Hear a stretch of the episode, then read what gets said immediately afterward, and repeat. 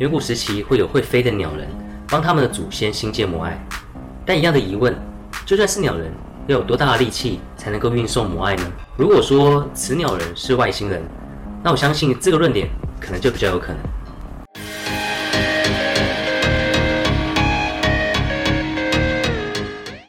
大家好，我是狗狗。记得电影《博物馆惊魂夜》中嚼着口香糖的大头石像吗？Yes, you give me gum gum. I give you gum gum. You do Dum Dum, you give me gum gum. 这石像的原型就是散落在智利复活节岛上的巨型人像摩艾。我们现在聊聊复活节岛。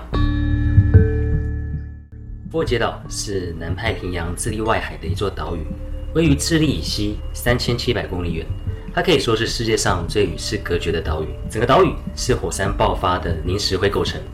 在一七二二年的时候，复活节的当天，被探险家雅可布·罗赫芬率领的一支舰队首次发现，所以称之为复活节岛。当地人称之为拉帕努伊岛，它意思就是世界的中心，或者是说是地球的肚脐。而整个岛这里没有森林河川，只有裸露的岩石和荒草。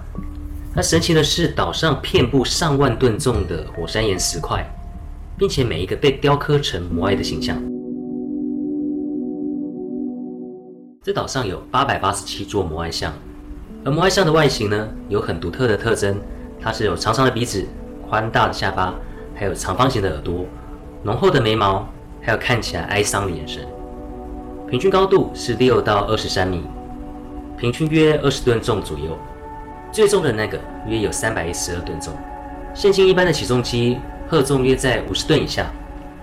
要吊起三百一十二吨重的摩艾，除非是特殊规格的起重机，不然是不可能吊得起来的。有时候石像头上会加一块普卡奥作为帽子，这一顶帽子呢可重达十数吨以上。那么谁可以雕刻这么巨大的石像呢？这个火山岩啊，几十吨重，甚至几百吨重，那是怎么搬运过去的呢？一般以官方说法是说，底下他们会电树，利用滚轮的原理与绳索配合的拖动，而运过去后，利用绳子再将它立起来。另外一个科学的说法是利用三根绳子的物理原理，实现摩爱走路。两条绳子左右拉，然后后面那个绳子稳定住摩爱。我认为这两个方法都是有机会让摩艾像移动。但是我觉得这个难度实在太高，况且别忘了还有十吨重以上的帽子要放上去，怎么想都不太可能。而记录记载，复活街道曾经有一万多名人口，如果是凭借当时的生产力，想要打造出与移动这些石像，如果说全员出动，这也是个旷日费时的大工程，这实在是不符合逻辑。而根据居民代代相传的说法，远古时期会有会飞的鸟人帮他们的祖先兴建摩艾。但一样的疑问，就算是鸟人，要有多大的力气才能够运送摩艾呢？如果说此鸟人是外星人，那我相信这个论点可能就比较有可能。那我们说起鸟人，古埃及也有名为拉神的鸟人，他同样有鸟头人身，而埃及有神秘的金字塔，复活节岛有神秘的摩艾，这种巧合不觉得更增添一层神秘的面纱？最初的时候，摩艾被认为只有头部组成。如果你有玩过1988年的《克拉米世界》这个游戏，或是《沙罗曼神》里面的摩艾，都只有大头的形象，没有身体。就在2012年5月的一个考古学家他的挖掘行动中，才发现他的头下有完整的身躯，底下身体巨大的程度让人吃惊。石像的高度也因此拉高到二到十公尺不等，身体多呈柱状，后背还有颗奇怪的花纹，并且穿着了丁字裤。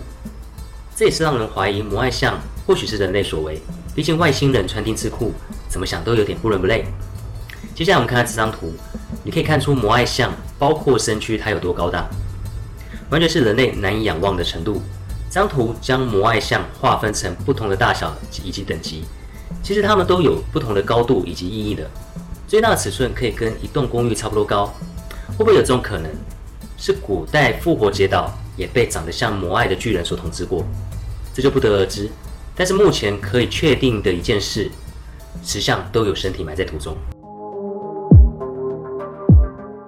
岛屿内的摩艾像几乎都是面向内陆的，也就是说背部是朝向海洋的。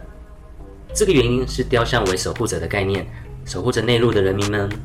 所以岛上早期的神话说，有一位部落首领在寻找新的居住地时，最后找到复活节岛。他死后，岛就被他的儿子们分了。后来每个部落首领死后，总有一个摩艾像会竖立在他们的坟墓。岛民们相信这些雕像能够保存首领的灵力，把首领的灵力保留在这个岛上，并且会保佑这个岛风调雨顺。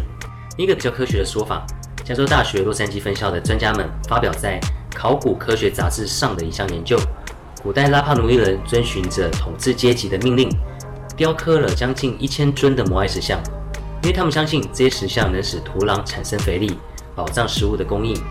因此，复活节岛的摩艾石像就是个巨型肥料。居民们发现火山岩能够让土壤肥沃的秘密，并将石头塑造成守护神的模样，搬运至岛上其他需要肥料的地区，让农作物可以顺利丰收。因为岛上的其他地区产生风化作用，使土壤的养分大量流失，而采石场呢，因为采石过程使得岩石的碎片掉入土土壤中，加上采石的过程所注入的水分。能够让该地区保有一定的肥沃度，而研究团队也也在附近找到了古代农作物的痕迹，包括了香蕉、芋头、地瓜等作物作为佐证。这些石像被保留在原地，作为生育的概念核心，被崇拜着，并且可以提升了复活节岛上的农业生产。讲到这里，你可能觉得谜团已经解开了，但是这是人类可以给出的最优解答。